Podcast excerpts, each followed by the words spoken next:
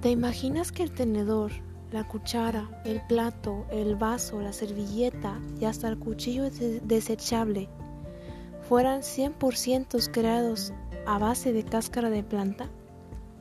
Sería sin duda un logro muy importante para el planeta, ¿verdad? ¿Acaso no suena esto una solución pronta para el medio ambiente, para su cuidado, para mejorar los océanos, mejorar los parques, mejorar la tierra?